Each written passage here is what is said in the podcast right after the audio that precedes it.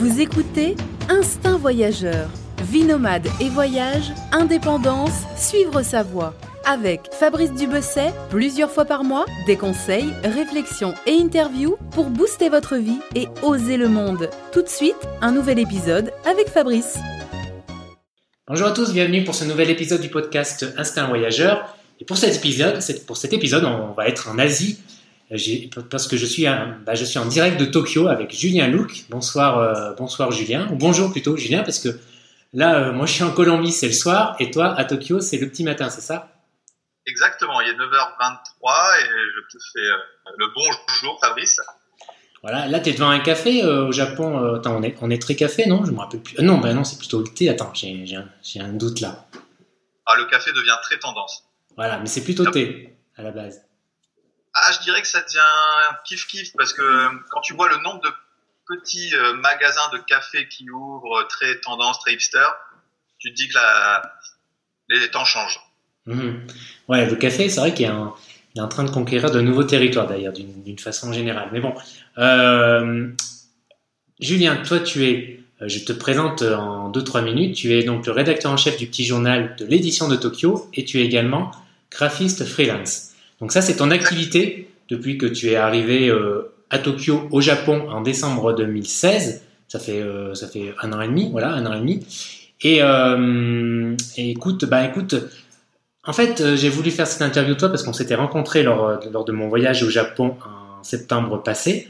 J'étais allé, voilà, j'avais fait quelques articles sur la région de Tokyo et de Shimane et j'avais eu le plaisir bah, de te rencontrer. Enfin, de, tu faisais partie du voyage en fait, tu faisais partie du pack en fait si on peut dire. Et euh, donc voilà, j'avais eu l'idée de, de te, parce qu'on avait parlé pas mal du Japon, et puis Dieu sait que le Japon c'est quand même un sujet passionnant, c'est un pays passionnant. Et euh, moi j'ai eu que cinq jours malheureusement pour pour avoir un petit aperçu. Toi tu es là-bas depuis un an et demi, donc euh, tu as quand même pas mal de recul maintenant, un minimum quand même en tout cas. Et, et voilà. Alors la première question que j'avais envie de te poser, justement, c'est c'est qu'est-ce que tu euh, lorsque tu es venu au Japon euh, parce que quand on pense au Japon moi en tout cas je pense souvent au film euh, Lost in Translation. C'est le film avec avec avec Scarlett Johansson et et comment il s'appelle? Celui qui est, il est décédé il y a pas très longtemps voilà. Il meurt. Donc lorsque tu es arrivé comme ça ces premières semaines au Japon est-ce que bah, tu as eu le choc culturel? Est-ce que ça a été difficile ces premières semaines tu veux dire les premières semaines d'expatriation? Ouais. Alors moi c'est un peu c'est un peu différent puisque j'ai avant de m'expatrier au Japon, je suis allé dans le pays plusieurs fois en tant que touriste, mhm. euh, une douzaine de fois. Donc tu vois c'est vraiment une, belle relation d'amour que j'ai avec le Japon.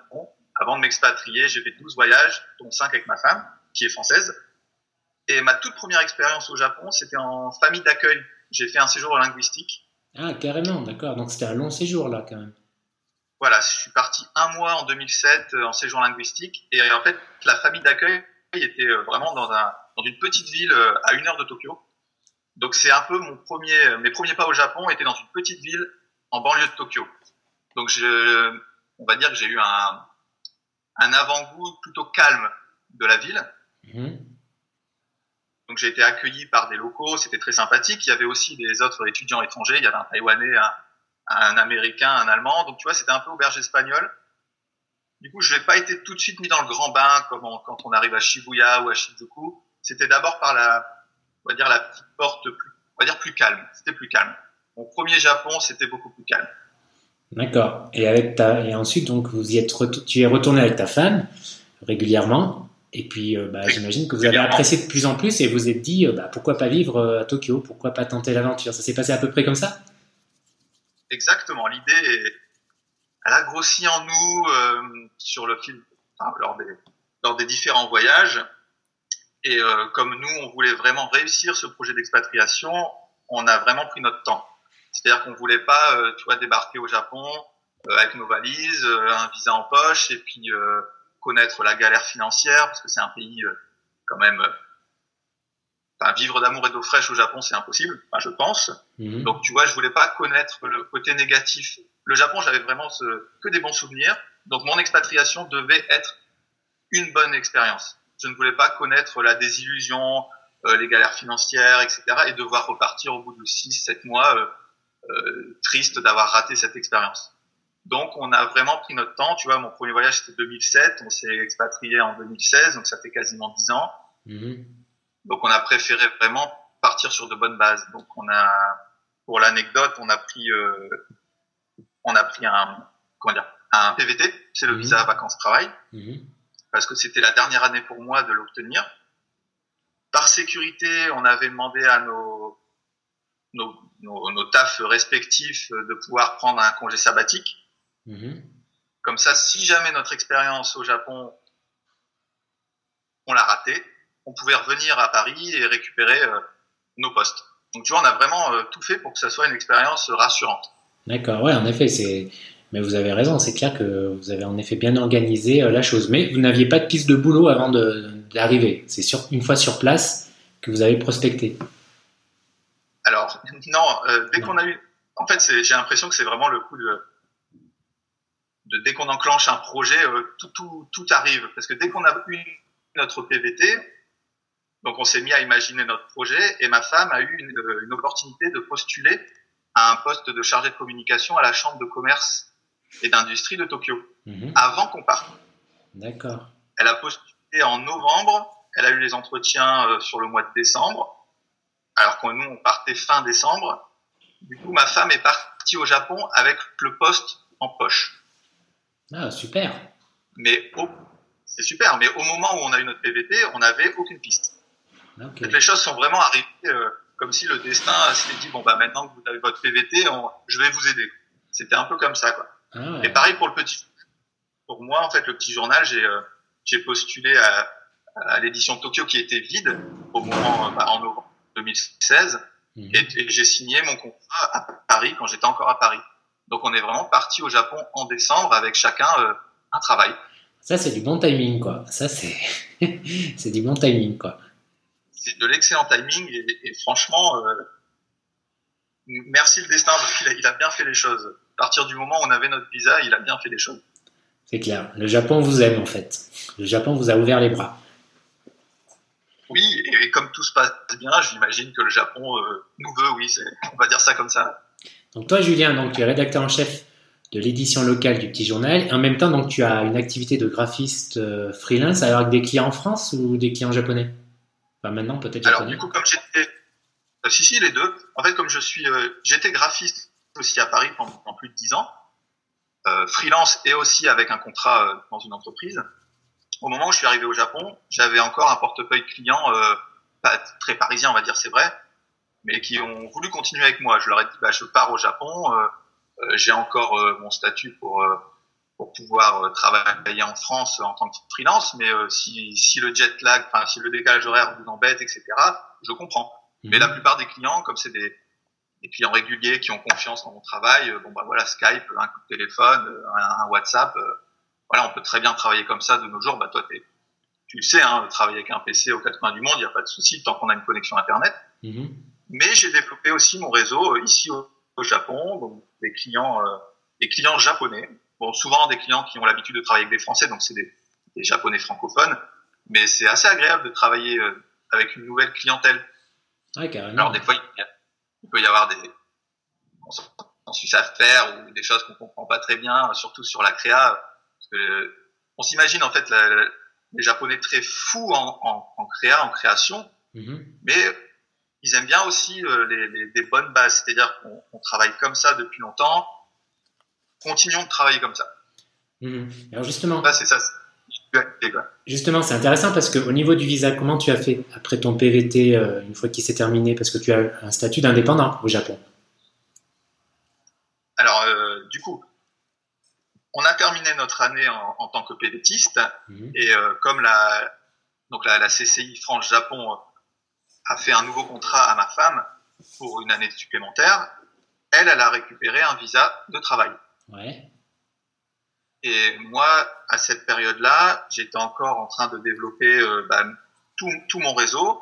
Donc la, la, solution de facilité était tout simplement de d'être dans le même dossier que ma femme entre guillemets et d'avoir un visa dépendant. Donc actuellement, j'ai un visa dépendant parce que ma femme a un visa de travail.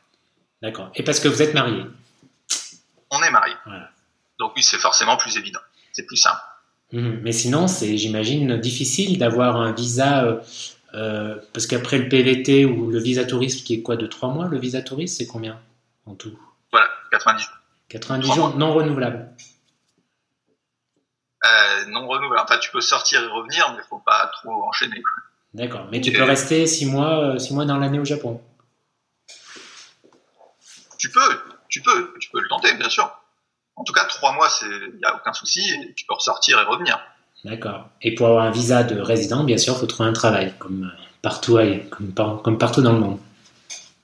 Ouais, et puis surtout au Japon. C'est vrai que si tu as un contrat de travail avec une entreprise, tu as vraiment beaucoup de chances d'avoir ton visa. Si tu es sans rien, faut t'accrocher un petit peu.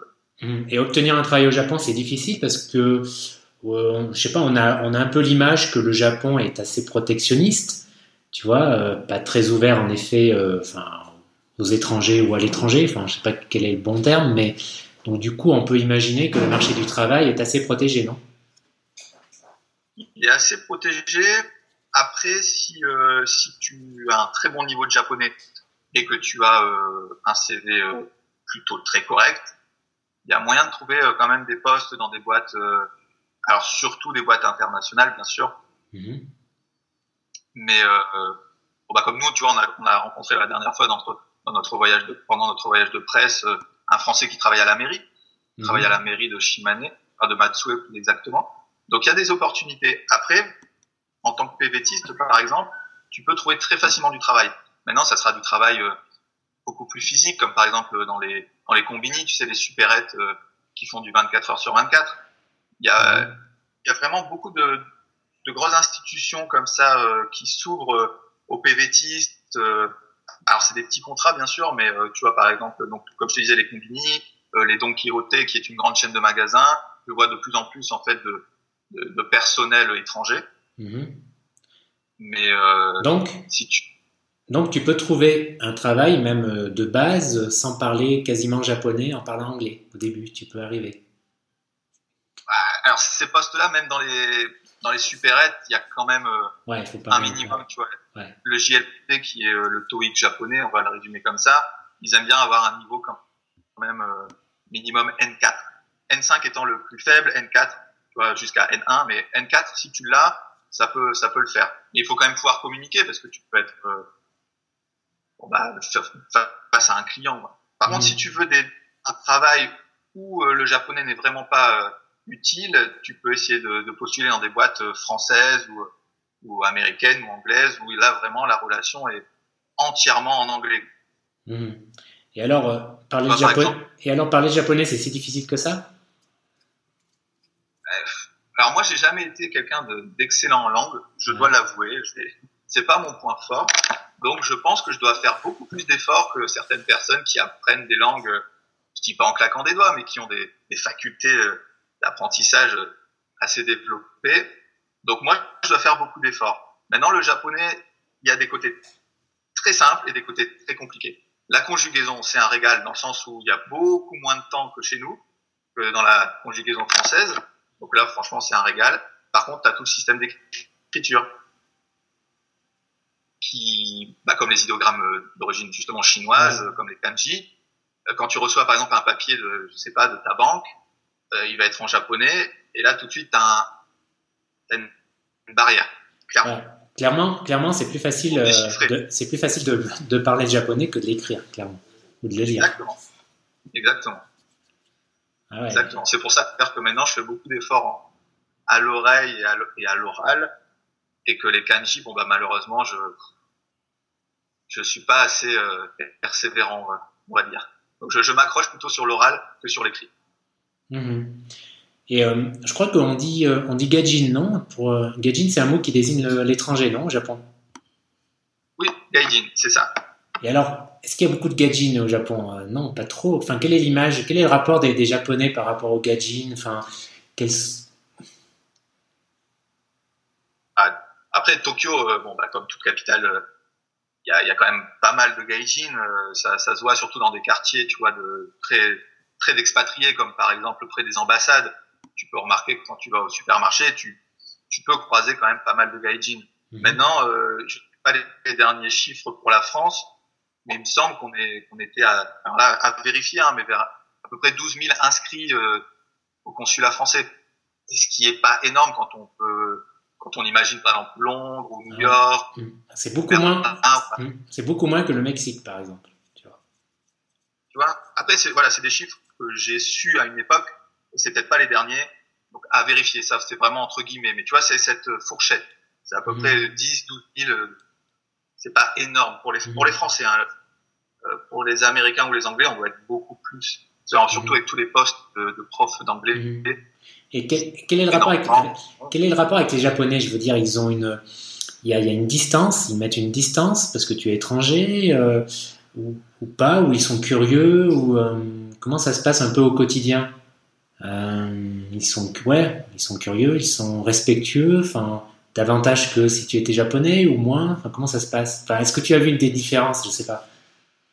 Bah, disons, on va, alors on va généraliser sur mon cas, sur mon expérience. J'ai jamais eu de mauvaise expérience avec euh, avec des Japonais. Tu vois, par exemple, euh, un certain racisme ou agressivité. Euh, mm. J'ai la chance de n'avoir jamais connu ça. J'imagine que d'autres ont des, des expériences un peu plus dramatiques. Mais en tout cas, là-dessus, moi, j'ai été protégé sur cette relation-là. La curiosité, c'est sûr, c'est certain, surtout dans les dans les campagnes ou dans les, les plus petites villes. Il y a une certaine curiosité, surtout quand on rentre, par exemple, dans un dans un petit euh, un petit petit resto de, de la Maine, etc. Euh, dans des petites villes, les gens vont vont facilement se demander ce qu'on fait là ou mhm. essayer de parler deux trois mots en anglais. Il y a une certaine curiosité, une méfiance. Il y a, une méfiance aussi. J'ai déjà ressenti de la méfiance, mais jamais, comme tu dis, d'agressivité ou de racisme. C'est une méfiance un peu euh, soit bah j'ai pas envie de, de, communiquer parce que je vais peut-être perdre la face parce que je parle pas du tout anglais par contre, dès que tu commences à parler japonais, si tu es un gaijin qui commence à parler japonais, tout de suite, c'est comme si euh, il y avait un, un, ouf de soulagement et la relation est beaucoup plus sereine, j'ai l'impression en fait. Tu vois, c'est mmh. que j'imagine que pour certains japonais, la communication va être compliquée avec un gaijin, donc ils préfèrent euh, peut-être fuir. D'où cette méfiance. Ouais, parce qu'il n'y a pas beaucoup de monde qui parle vraiment anglais. Un très bon anglais, c'est assez rare, il faut le dire même chez les jeunes, ouais. Ah, même chez les jeunes, ça baragouine, mais euh, un très bon anglais, c'est vrai que c'est assez rare. Mais pourquoi? Parce que l'anglais, l'anglais, c'est pas la, la, deuxième langue. Enfin, c'est pas enseigné au collège ou au lycée. Enfin, j'imagine qu'ils apprennent le chinois en premier, peut-être. Euh, la, la, langue anglaise est, est, elle est enseignée. Maintenant, je pense que c'est vraiment le côté insulaire qui fait qu'il n'y a pas cette prise de conscience, comme quoi l'anglais c'est vraiment une, une carte professionnelle euh, limite euh, obligatoire pour, pour, pour, la suite de son avenir. Je pense que c'est la prise de conscience, tu vois, c'est que l'anglais est enseigné, mais bon, bah, si on le baragouine, c'est bien, quoi. Si on, tu vois, c'est, mon propre avis, hein, mais je, je vois pas de jeunes pour l'instant avec des niveaux d'anglais euh, hallucinants. Mmh. D'accord, bon. Passons maintenant à une partie plus pratique au niveau du budget. Combien, à ton avis, euh, il faut pour un, pour un gars qui veut rester euh, quelques mois euh, à Tokyo, enfin pas vivre, pas dans le grand luxe, hein, mais voilà, avec un logement décent, minuscule j'imagine, pas très grand, mais à ton avis, il faut une fourchette. Alors, est-ce que tu, tu, veux dire sans, sans, travailler au Japon, vraiment, si on veut... Ouais, au, dé au début en tout cas, quand tu arrives. Quoi. Alors du coup, le logement, c'est vrai que c'est une question très importante au Japon puisque c'est limite euh, le plus gros budget. Mhm. Euh, là, il existe quand même plusieurs solutions pour les touristes sur deux trois mois. On a des, des, enfin, dire des, des, entreprises immobilières qui, sont spécialisées euh, justement sur, sur la clientèle étrangère, donc qui, euh, qui proposent soit des, euh, des, des, appartements, tu vois, par exemple commun avec euh, plusieurs chambres, avec une cuisine commune, etc. Ou quasiment des, des dortoirs. Tu peux aussi trouver des dortoirs si vraiment ton budget est très faible. Tu peux trouver des dortoirs sur la, enfin, sur la longueur où tu peux être euh, ah admis sur sur plusieurs mois. Maintenant, si tu un minimum de confort, je pense que les appartements, euh, tu vois, meublés avec internet compris, etc. Dans des quartiers beaucoup moins centraux, bien sûr, tu peux être à des loyers à 80 000 yens. Alors 80 000 yens, euh, comme ça en euros, euh, dirais 500, 500, 600 euros. D'accord, mais là on parle plutôt d'un studio, donc un petit studio. On parle d'un studio qui est euh, légèrement meublé, euh, dans des quartiers beaucoup moins, euh, peut-être moins intéressants, mais où tu peux vraiment ressentir quand même un certain chafond. Mhm. D'accord, Mais- 500-600 euros. Moi je croyais que c'était plus cher même. C'est même moins ch- c'est Ah bah c'est- un confort un peu plus rudimentaire, mais euh, Ouais. tu peux trouver. Alors, je sais pas si on va pas dire de nom d'entreprise, mais tu peux trouver des choses euh, sur sur internet assez facilement, euh, spécialisées comme ça pour les pour les petits budgets, pour les touristes sur un, deux, trois mois avec où tu vois, tu décides de- du timing. Toi, tu peux partir quand tu veux, etc. Quoi. Moi, par exemple, actuellement, je suis, enfin, je je, je suis avec une, je- pardon, mon appartement appartient à une entreprise qui a comme ça une clientèle très étrangère. Mhm. Donc c'est c'est vraiment facilité. Bon, moi comme j'ai voulu être dans un quartier très central, tout simplement pour que ma femme ce soit plus simple aussi pour elle pour rejoindre son travail, et puis parce que j'ai beaucoup de rendez-vous avec le petit journal, on a souhaité un quartier central. Donc là le budget forcément augmente considérablement. Mais tu vois avec mon entreprise, la location est facilitée. Donc ça c'est plutôt agréable. Tu vois, internet est compris, les, les meubles sont compris, euh, je paye qu'un- je paye mon loyer, tu vois directement là-bas. Enfin, tu vois, c'est beau, c'était vraiment facilité. Et, et Mhm. comme on, on parlait tout à l'heure de, de la relation comme ça des Japonais euh, avec les gaijin, euh, certaines agences immobilières, euh, tu vois, sont très réticents à travailler comme ça euh, avec une clientèle étrangère. Tu vois, la peur que, bah, tu vois, la- tout simplement la peur, bah, la, la communication. Ouais. Tu vois, par exemple, si euh, Oui, mais bon, j'imagine que s'ils ont, ils travaillent avec des étrangers, c'est qu'ils parlent anglais quand même. Pourtant. bah, tu vois, tu peux trouver des fois des, des annonces comme ça en anglais. Tu vas, tu vas envoyer un petit mail et puis euh, pour éviter de, de te dire non tout de suite, ils vont t'envoyer 40 000 questions. D'accord. Et quand tu vois toutes les questions, tu te dis euh, ok, bon bah non, bah, je, je jette l'éponge. Vois, c'est, D'accord. Ah oui, ça, on te dit pas non. c'est le, c'est le Dire truc. non au Japon, Oui, oui, c'est le truc asiatique. On n'ose pas dire non, surtout devant l'étranger, quoi. C'est très asiatique. voilà. Donc on va, on va te décourager avant. On va pas te dire non, mais on va te décourager. Et toi, tu vas te dire non toi-même. en- Non, ok, bon bah stop. C'est trop compliqué. Ah ouais, Donc c'est pour ça que je me suis tourné euh, après des galères comme ça de, pour les appartements, je me suis tourné vers des entreprises euh, qui sont vraiment spécialisées sur une clientèle euh, d'étrangers. Ah, dis donc, quand tu, dois essayer, quand tu dois essayer de séduire des japonais, ça doit pas être triste aussi. si elle te fait Non. mariner, si elle te fait mariner comme ça. Du coup, je suis marié avec Ouais. une française au Japon, donc cette question-là, on va la censurer. Mais non, non. En ceci dit, euh, c'est pas non plus une relation très simple, comme tu l'as vu aussi. Hein, euh, la- euh, les interactions euh, dans la rue sont assez rares entre japonais. Ça ne se fait pas, c'est vraiment extrêmement rare. Euh, à part bien sûr dans des quartiers un peu plus euh, branchés sur la fête, etc. Mais normalement, c'est vraiment très rare. Donc toi, si tu tombes amoureux d'une japonaise dans le métro, ça va être très compliqué d'aller l'aborder, lui demander un numéro de téléphone, ça va être assez mal vu. Ouais, le, le harcèlement de Ouais, rue, ils connaissent, ils connaissent pas ici le harcèlement de rue. Non, non, c'est un, alors c'est un plaisir pour pour les femmes, surtout Ouais. les femmes euh, étrangères qui viennent par exemple de Paris, mais que- comme ma femme. Mais euh, par contre, il faut pas non plus euh, idéaliser.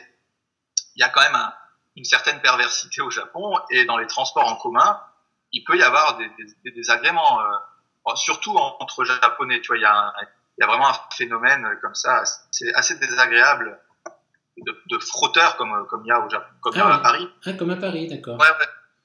Mais beaucoup. Tu vois, comme. euh, alors, je, je sais pas euh, comment le dire sans, sans polémiquer, mais j'ai l'impression qu'ici, tu vois, que c'est plus compliqué euh, si jamais tu te fais, euh, tu te fais embêter comme ça dans le métro, tu. Comment dire Tu vas plutôt te cacher. Tu vas plutôt fuir et ne rien dire. euh, Mmh. tu vois, tu vas pas faire d'esplendre en plein dans le métro, tu vois. Si jamais, moi, j'ai jamais vu quelqu'un dans le métro faire créer une polémique en criant, en disant voilà, toi, j'ai jamais vu d'embrouille dans le métro. Ah. Donc, les Japonais sont plus à se dire bon bah voilà, euh, ça vient de se passer, je je préfère m'en aller, fuir, euh, oublier et, pas faire d'esclandre. Tu vois, la, relation est vraiment différente. Mhm. Justement, puisqu'on parle de ça, euh, avant de revenir après sur le budget, toi qui travailles avec des Japonais, ça doit être des fois difficile au quotidien, au niveau professionnel, ce genre de rapport. Parce que si la personne en face n'ose pas trop te dire non, qu'elle n'est pas intéressée, enfin, comment ça se passe? Ça se passe vraiment comme ça des fois? As un client, en fait, euh, il n'est pas intéressant, intéressé, mais, euh, mais il n'ose pas te dire non. Alors par mail, c'est plus simple. Tu peux recevoir, par exemple, pour le petit journal, quand je démarche pour, mhm. pour, pour des clients, pour des annonceurs, par mail, c'est plus simple. Maintenant, en live, quand on fait une réunion, ça peut être tout simplement le fameux on vous recontactera toi, euh, plein d'espoir. Euh, ça sera pas un nom frontal, mais euh, mais comme je disais en début d'interview, moi ma clientèle, quand elle est japonaise, elle est soit francophone, soit déjà très tournée sur l'international. J'ai peu de clients, on va dire grossièrement 100% japonais, qui travaillent qu'avec des japonais, qui auraient du coup des, des habitudes de travail mhm. plus fermées.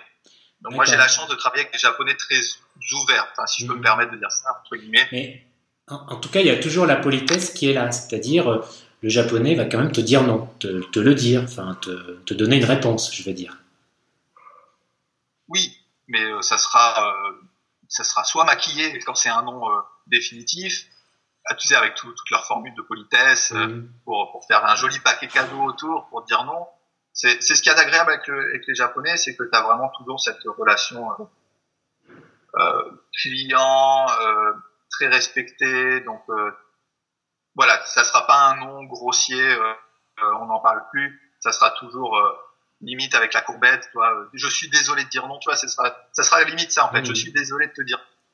Et bon courage pour la suite. Ça c'est plutôt agréable. Parce qu'il y a, il y a ça, il y a, il y a un point commun avec les latins, enfin en tout cas surtout en Colombie, enfin je pense que c'est pareil un peu en Amérique latine, c'est que par exemple en Colombie, euh, en Colombie, tu vois, les Colombiens sont connus pour ne pas oser dire non. Et euh, dans, dans, au niveau professionnel, c'est tout le temps ouais c'est génial et tout, euh, tu vois. Et le problème c'est qu'après t'as plus de réponse. Tu envoies un mail, tu vois, c'est ça qui est énervant ici, enfin pour un occidental, c'est que le, la personne va pas te répondre, tu vois euh, va pas même pas faire l'effort de te répondre. Et tu vois, c'est un peu, euh, oui, c'est un peu blessant, c'est un, peu énervant, quoi. Tu vois. D'accord. Alors que là, bon, les Japonais auront, euh, prendront le temps de répondre et, et déguiseront la, réponse euh, très, très poliment. Mais normalement, j'ai quand même, là, comme ça, j'ai pas de cas où j'ai jamais eu de réponse. Ah, l'autre fois, j'ai rencontré comme ça un gars qui travaille pour une société euh, de marketing, de pub. Là, il travaille avec un grand hôtel très connu ici, un hôtel historique et, tout dans le centre de Bogota. Et tout, il avait l'air super intéressé pour qu'on fasse un truc, tu vois. Et j'ai envoyé tout, euh, tu vois, un ou deux mails. J'ai mis une réponse, tu vois. Enfin, tu vois, voilà. c'est un peu, voilà, c'est à la colombienne. D'accord.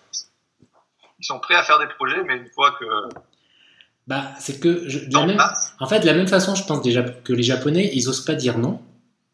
Mais euh, le problème, c'est que derrière, euh, enfin, au moins un japonais, un, moins un japonais va te le signifier au moins. Tu vois.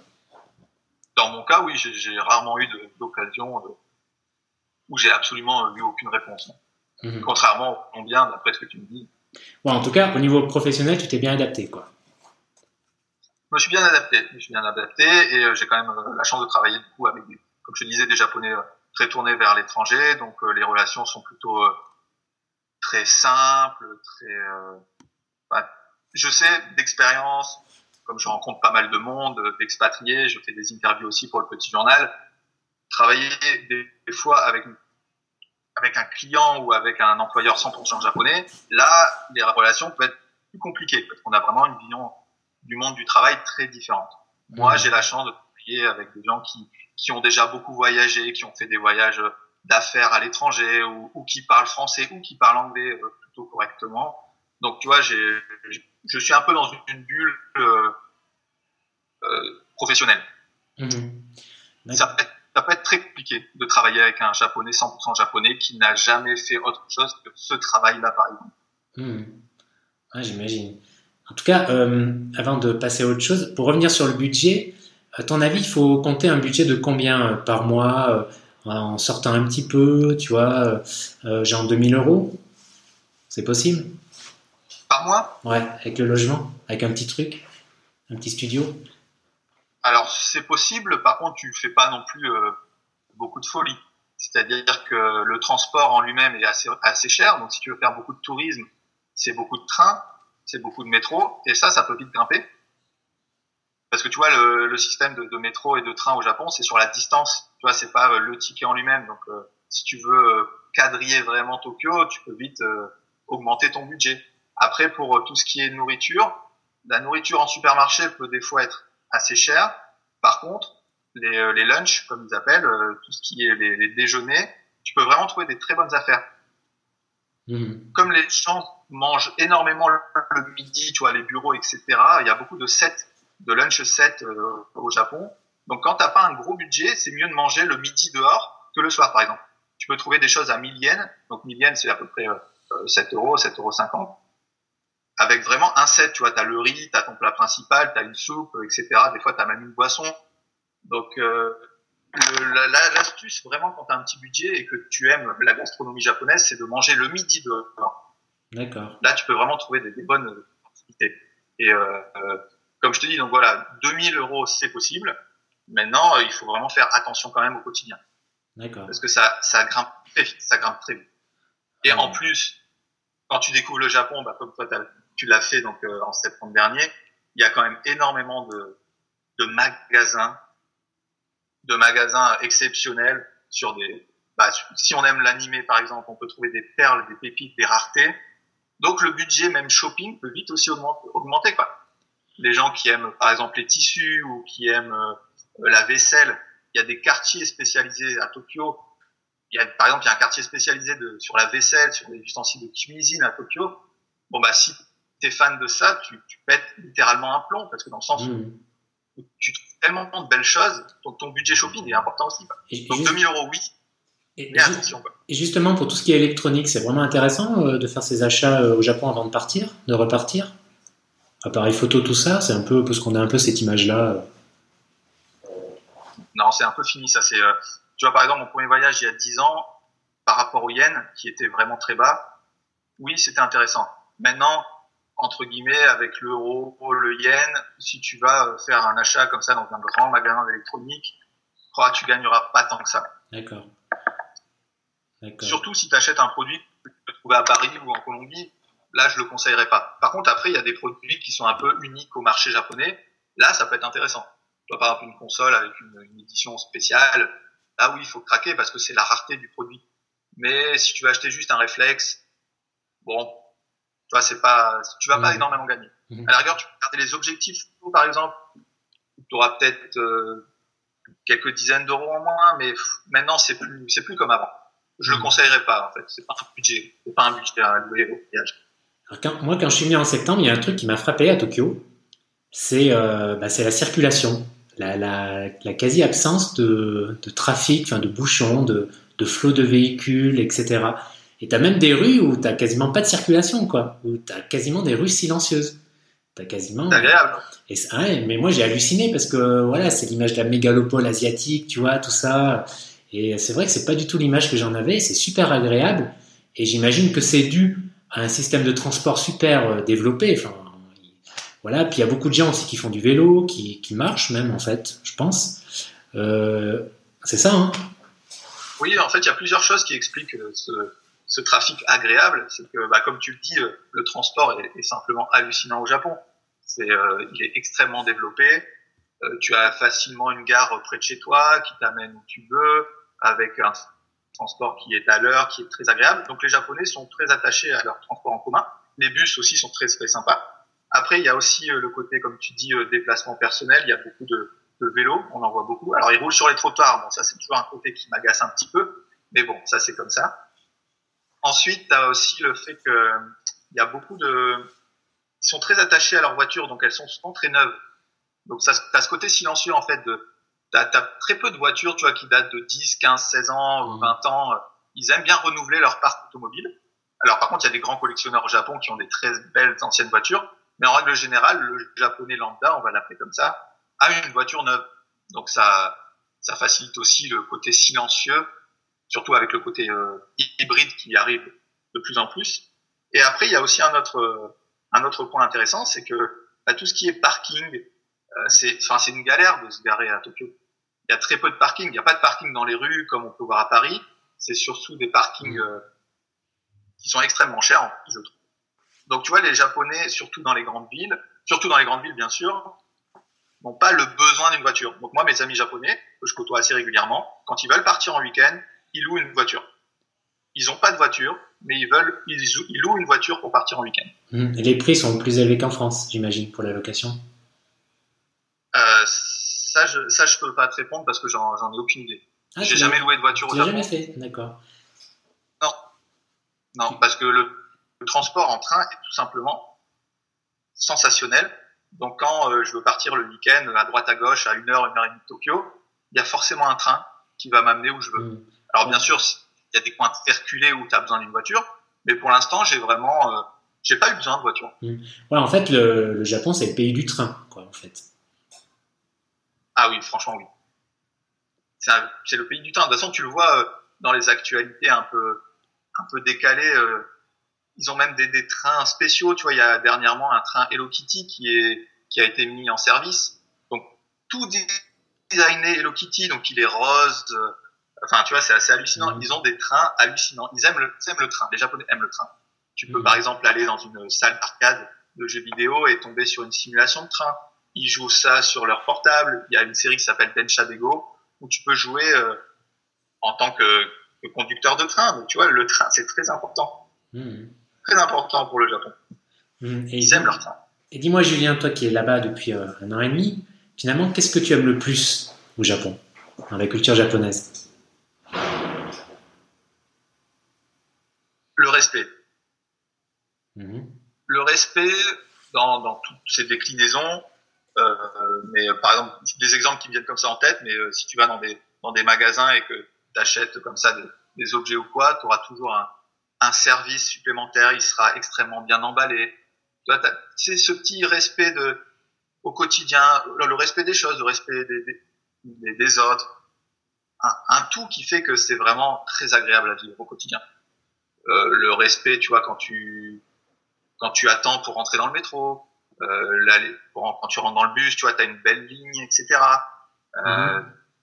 Toutes ces petites choses-là du quotidien qui font que, par exemple, ma vie à Paris, c'était complètement différent à ce moment-là. Alors, le côté latin, moi, j'adore aussi. Hein, je suis pas parti au Japon pour fuir euh, tout ce côté un peu latin, ce que j'aime beaucoup, mais ça fait du bien de retrouver aussi une certaine, euh, ouais, un certain respect des, des, des choses du quotidien, voilà. Mmh, c'est ce que tu, c'est une des choses que tu trouves le plus agréable dans le fait de vivre au Japon. Au quotidien, c'est ce, respect, c'est ce, c'est Voilà. Et d'ailleurs, je pense que tu as dû le, sentir aussi lors de ton voyage et quand des gens, quand des touristes viennent au Japon pour la première fois, par exemple des amis qui viennent nous voir pour la première fois, ça ressort souvent aussi en conclusion du séjour.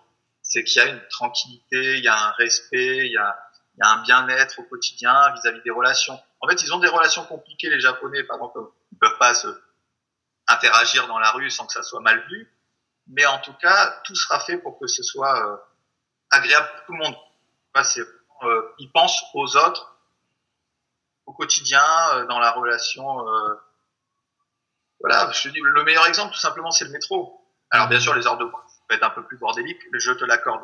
Mais tu as un respect de, de t'es arrivé premier, tu attends dans la file et tu rentres avec respect dans le métro, mmh. sans bousculer.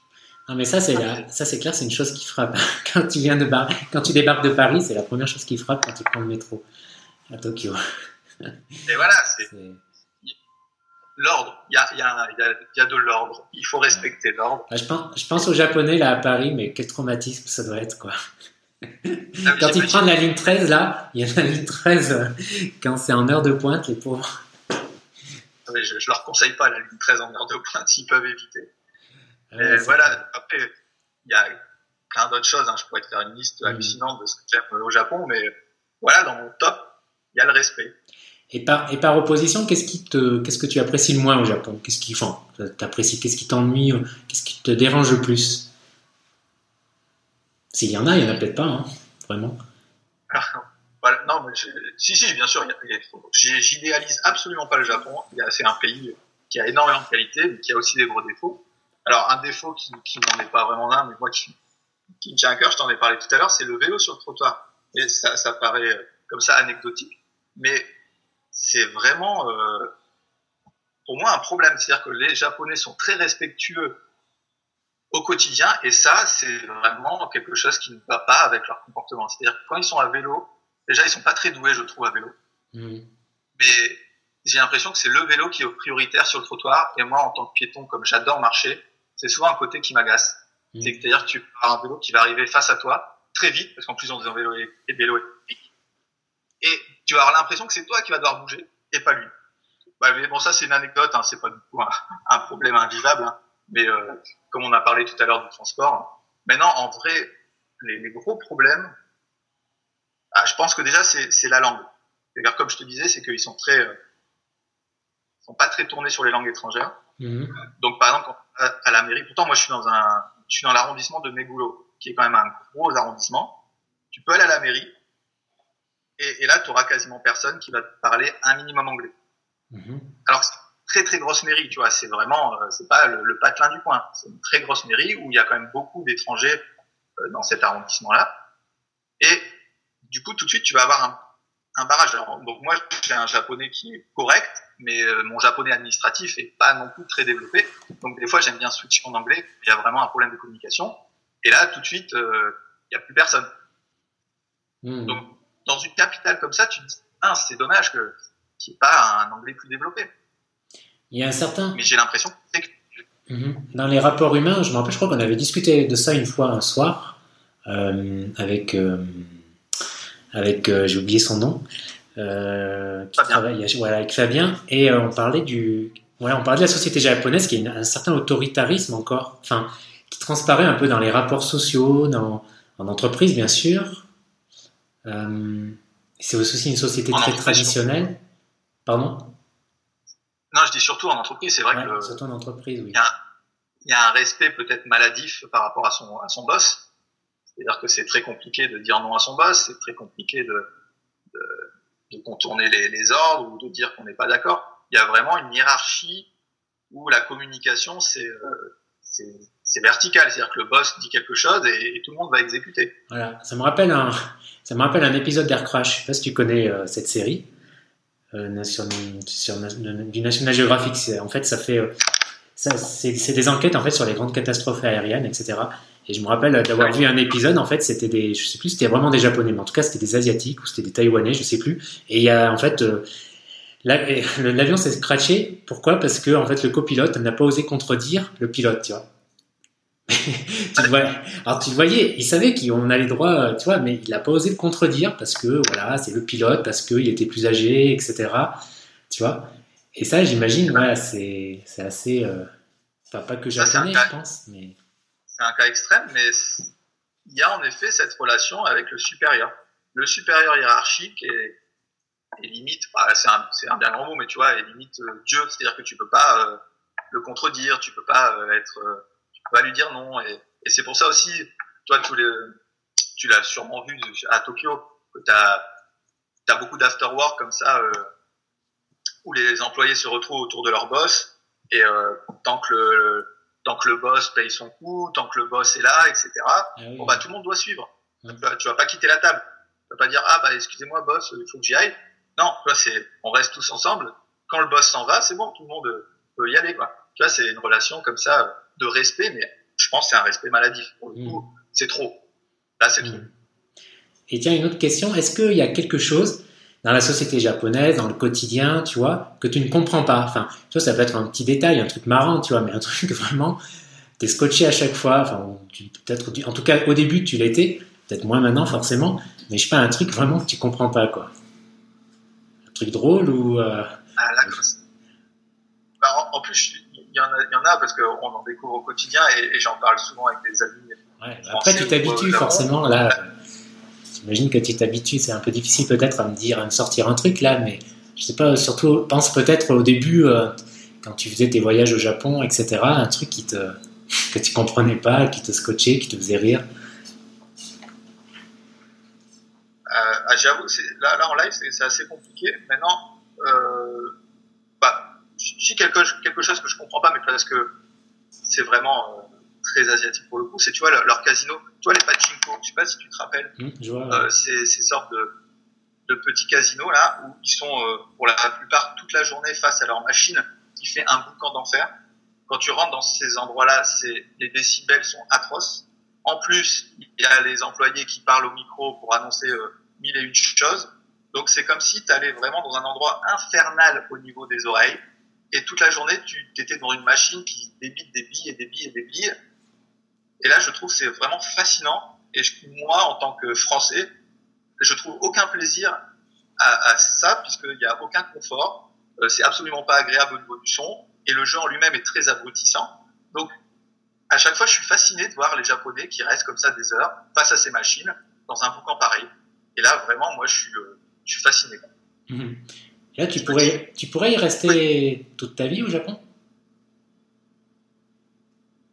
Peut-être pas. Euh, je ne pense pas, puisque je, je, je, je, suis, euh, je suis attaché à mon pays. J'aime beaucoup la France. Comme j'ai dit tout à l'heure, je suis pas parti de la France pour fuir la France. C'est vraiment une envie d'expatriation au Japon. Donc euh, oui, dans ma vie, je reviendrai euh, en France, ça c'est sûr, et je ne resterai pas toute ma vie au Japon. Hmm. T'as pas, t'as pas forcément envie de faire toute ta vie professionnelle au Japon, quoi. Voilà, exactement. Hmm. Mais pour l'instant, tout se passe très bien. Donc, j'ai pas de, je me suis pas mis de deadline en tête. Si le travail se passe, enfin si mon aventure professionnelle se passe bien, pour ma femme pareil, et qu'on se plaît toujours autant, on continue, on continue l'aventure. Mais je sais qu'il y aura un retour, ça c'est sûr. Et euh, bon, là, ça fait, euh, on va approcher de la fin du podcast, euh, mais il y avait une question que je voulais te poser, une des dernières peut-être. C'était quelle activité, ou même plusieurs, tu conseillerais de faire à Tokyo Un truc à tester, euh, bon, à part les sushis bien sûr, mais euh, tu vois, un truc euh, pas forcément très connu, mais je sais pas. quelles activités, est-ce que tu as une activité qui te vient, qui te vient là à l'esprit par rapport à cette question?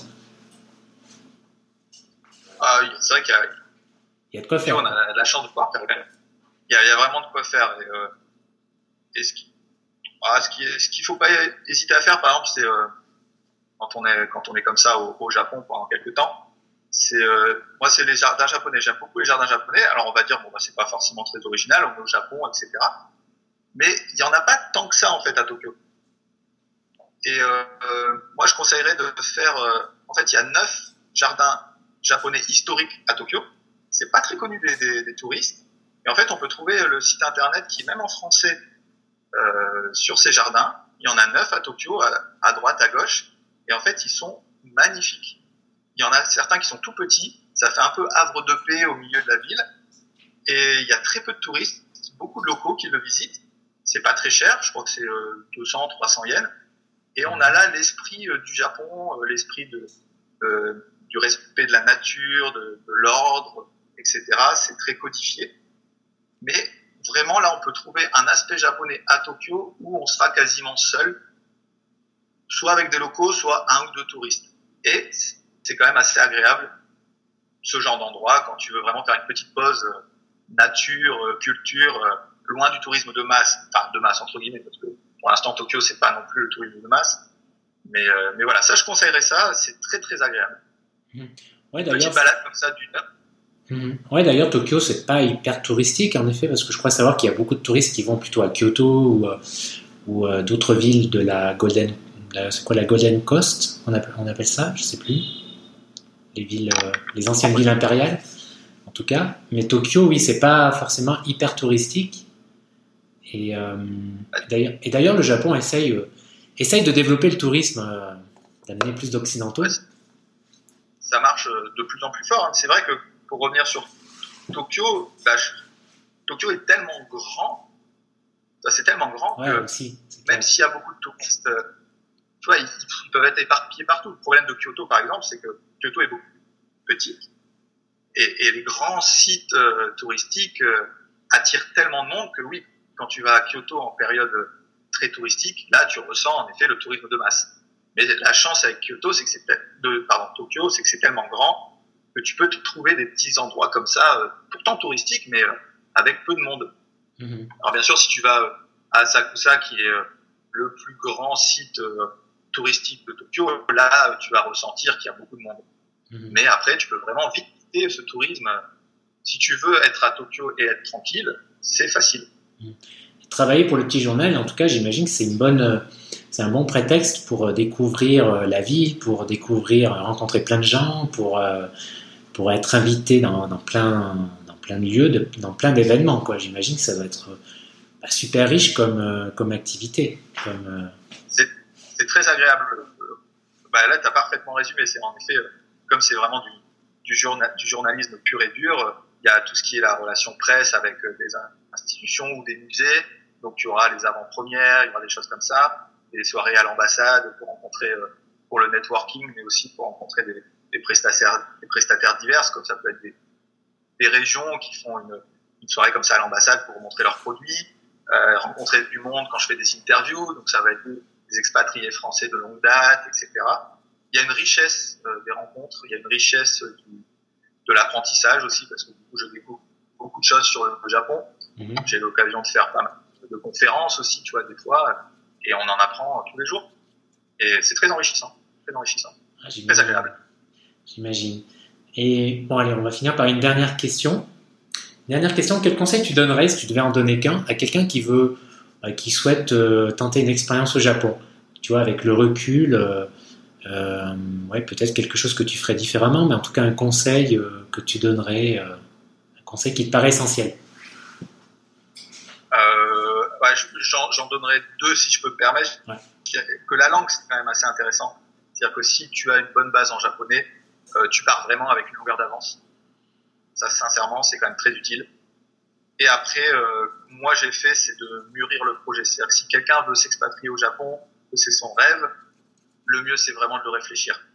C'est-à-dire que si le rêve doit rester un rêve, c'est-à-dire qu'il n'y a que des côtés positifs, entre guillemets, c'est bien de mûrir son projet.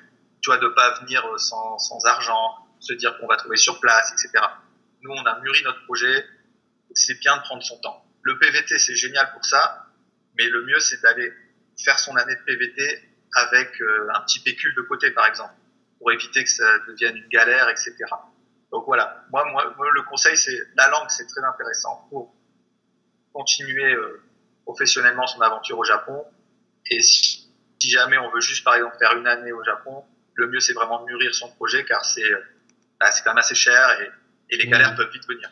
Ouais, le Japon, c'est sans doute une des destinations euh, pour l'expatriation qui demande sans doute le plus de préparation. Voilà, on peut résumer ça comme ça. Quoi. Exactement, exactement. exactement. Euh, en comparaison des PVT, euh, par exemple au Canada, où là tout de suite il n'y a pas la, la, barrière de la langue, ou en Australie, on est plus amène à faire des, des, des, petits jobs à droite à gauche. Le Japon, c'est vraiment un, un, marché particulier pour le travail. Donc, là, une vraie réflexion, de la patience ce sont des bonnes qualités pour réussir ce mmh. projet. Mmh. Tu vas faire quoi aujourd'hui là? Déjà... Comment se présente la journée là? Alors là, il est, du coup, il est 10h15 et euh, j'ai beaucoup de travail en graphisme aujourd'hui. Euh, je suis sur un gros projet avec un gros client et euh, les délais sont très serrés. Donc ça va être euh, Donc, boulot, boulot chez toi, boulot, boulot à la maison. Quoi. Ah. Exactement. Et je travaille de chez moi, comme je suis freelance, autant pour le petit journal que pour le film, je travaille de chez moi. D'accord, ouais, t'es pas tenté pour, pour, pour, aller dans des espaces de coworking ou. Euh, bon, t'en as pas, as pas ressenti l'intérêt, le besoin Pour l'instant, non, parce que j'aime bien aussi euh, bah, tout simplement ma tranquillité. J'aime aussi beaucoup écouter de musique. Donc c'est vrai que pour le freelance, c'est quand même assez agréable. Par contre, quand j'ai un besoin comme ça, par exemple, de, trouver une certaine excitation pour écrire un article, par exemple, je vais vite, je peux vite partir dans un café, dans un, dans un sans citer de nom, mais tu vois, exemple un Starbucks ou quoi.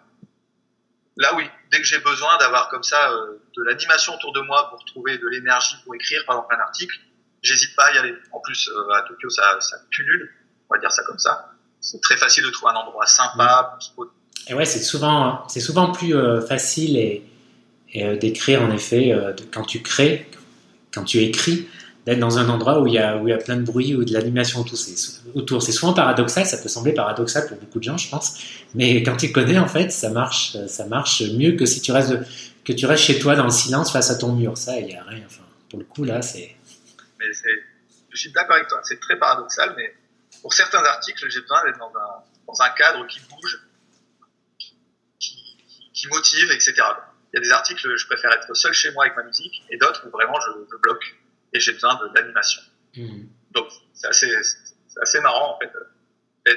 D'être freelance, en fait, il y a des côtés quand même très sympathiques pour ça. Et puis, il faut le dire aussi que des fois, on aime bien aussi le côté social et être tout le temps chez soi. On a envie à un moment donné de, de rencontrer du monde. C'est évident. Tu as envie de sortir de chez toi, de ton cocon et te dire, bon, aujourd'hui, j'ai envie de travailler dans des conditions avec du monde autour de moi. Hum, hum. Non, c'est clair. Bon, bah écoute, Julien, on va arrêter là. Euh, qu'est-ce que je pourrais te souhaiter euh, que, te, souhaiter, euh, que te souhaiter à, part, bah, à part de continuer à profiter du Japon, à, part bah, continuer à développer ce que tu aimes faire, le petit journal, ton activité de freelance, et puis quoi d'autre Qu'est-ce que je pourrais te bah, souhaiter? Je croise bientôt au Japon. Bah ouais, écoute, peut-être avec ce voyage peut-être de prévu en décembre, hein, ça serait sympa qu'on se boive une bière euh, si, euh, bah, si je suis à Tokyo, ça serait sympa. Avec grand plaisir. grand plaisir. Puis ouais, t'habitais pas très loin de Shubaya, de. Voilà, il me semble. Hein. Dans ma mémoire, t'habites pas hyper loin. Exactement, bah, c'est l'arrondissement à côté, donc en effet, par, avec le train, c'est moins de 10 minutes. Ah ouais, donc pour Tokyo, c'est vraiment à côté, quoi. C'est le quartier, quoi. C'est tout près. Voilà. Euh, disons qu'il faut faire des sacrifices. Si, on, veut être dans des bons quartiers, on sacrifie des mètres carrés, ça c'est sûr. Ça c'est évident. Mais c'est le Japon comme Paris, hein, bien sûr. Paris, c'était pareil aussi. Mm-hmm. C'est l'effet grande vie. Voilà, bah écoute, merci. Je mettrai le, lien du petit journal Tokyo parce que c'est toujours euh, sympa de découvrir euh, justement Tokyo euh, bah, avec ce prisme-là. En fait, il y a plein d'articles, il y a toujours plein d'articles. D'ailleurs, c'est un truc qu'on ne pense pas forcément, tu vois. Justement, j'étais en train de penser là, juste maintenant, là, quand tu voyages à l'étranger, de regarder euh, s'il y a une édition du petit journal. Je trouve que parfois, il y a, ça donne des idées, euh, parfois de sortie, enfin en tout cas de l'actualité locale. Et euh, je trouve que, en tout cas, les voyageurs, je pense pas qu'il y a beaucoup de voyageurs qui pensent à regarder l'édition locale du petit journal s'il y en a un. en plus, c'est 100% gratuit. tu as le Facebook, tu as le site internet, tu as la newsletter, tu as le Twitter. Donc, tu vois, c'est très facile d'accéder à l'information. Et c'est surtout connu par les expatriés, mais c'est vrai que en général, les voyageurs, euh, c'est pas trop le public. Pourtant, je trouve que c'est intéressant aussi, en tout cas. Voilà. En effet, tu as résumé, le public est plutôt pour les expatriés euh, dans le pays de l'édition, mais tu peux trouver euh, beaucoup d'informations sur, euh, sur des idées de sortie, sur des, même lire comme ça des, des expatriés qui parlent de leur pays, ça te donne aussi des petites idées, ça te motive pour un voyage. Donc c'est conseillé aussi pour, le, pour les futurs touristes. Hum, c'est clair. Bon, bah écoute, plein de bonnes choses, Julien. Euh, bah, merci. Plein de bonnes choses. Comment on dit déjà euh, au revoir en japonais C'est sayonara Non. Ah, là, non. là, comme on est censé se revoir régulièrement, on va dire matane. Matane. Ah, j'ai jamais entendu, d'accord. Matane, c'est joli. C'est un salut amical. Ok, arigato, arigato. voilà. Ben, merci à toi et puis je te souhaite aussi de très belles choses à Bogota dans ta nouvelle vie et euh, j'espère euh, autour d'une bière euh, prochainement à Tokyo. Ça marche. Allez, bye bye, ciao. Merci. Ciao. Merci d'avoir écouté ce nouvel épisode du podcast Instinct Voyageur. Alors avant de terminer, avant de te laisser vaguer à tes occupations habituelles, juste un rappel, comme tu sais j'en ai déjà parlé, la date du prochain Digital Nomad Starter est fixée, ça sera le samedi 15 septembre à Paris. Et euh, par rapport à la première édition, on a décidé de l'étaler sur euh, toute la journée parce que c'était la voilà une demande des, des participants de la première euh, édition. Donc voilà, acte, c'est fait. Euh, ça sera toute la journée a priori à partir de 10h, donc le samedi 15 septembre. Je te mets le lien dans la description vers la page Facebook de, de l'événement, ou alors tu peux aller également sur la page Facebook du blog ou taper sur sur sur Facebook dans la zone de recherche Digital Nomad Starter 2018 Paris. Donc voilà pour cette deuxième édition. Les billets euh, sont en vente à un tarif spécial juillet de moins 50%. Et encore une fois, je le rappelle, hein, les places sont limitées afin de, eh bien, afin que ce soit plus qualitatif en fait, afin de, de vous offrir plus euh, à chacun. Donc voilà pourquoi on limite volontairement euh, euh, les places. Donc voilà, bah, si tu es intéressé par ce mode de vie de, de, digital nomade, si tu as un projet en tête, si tu as déjà commencé, si, si, tu as déjà lancé un projet, eh bien voilà, le, le, cet événement est pour toi. Et encore une fois, c'est pas seulement, donc c'est un événement qui est fait autour de, qui est un mélange de conférences et surtout d'ateliers, c'est-à-dire de brainstorming, de rencontres, voilà. Enfin, c'est tout un c'est ce qui fait un peu la spécificité euh, de notre événement et qui en tout cas a fait son succès euh, parmi les participants de la première édition. Et euh, voilà, et, ce genre d'événement, encore une fois, moi personnellement, c'est pour ça que j'aime participer à ce genre, d'événement. C'est non seulement pour ce que tu apprends, mais aussi et peut-être surtout finalement pour les rencontres que tu y fais et l'énergie qui s'en dégage. Et voilà, c'est un vrai boost pour la pour la motivation. Donc voilà, si tu as, si ça te parle, euh, encore une fois, euh, bah, inscris-toi sur la page Facebook pour avoir plus d'informations. Et puis, nous, on se retrouve pour un prochain podcast vendredi prochain. Ciao, ciao. Et allez les bleus, allez les bleus. Faut qu'on gagne cette deuxième étoile.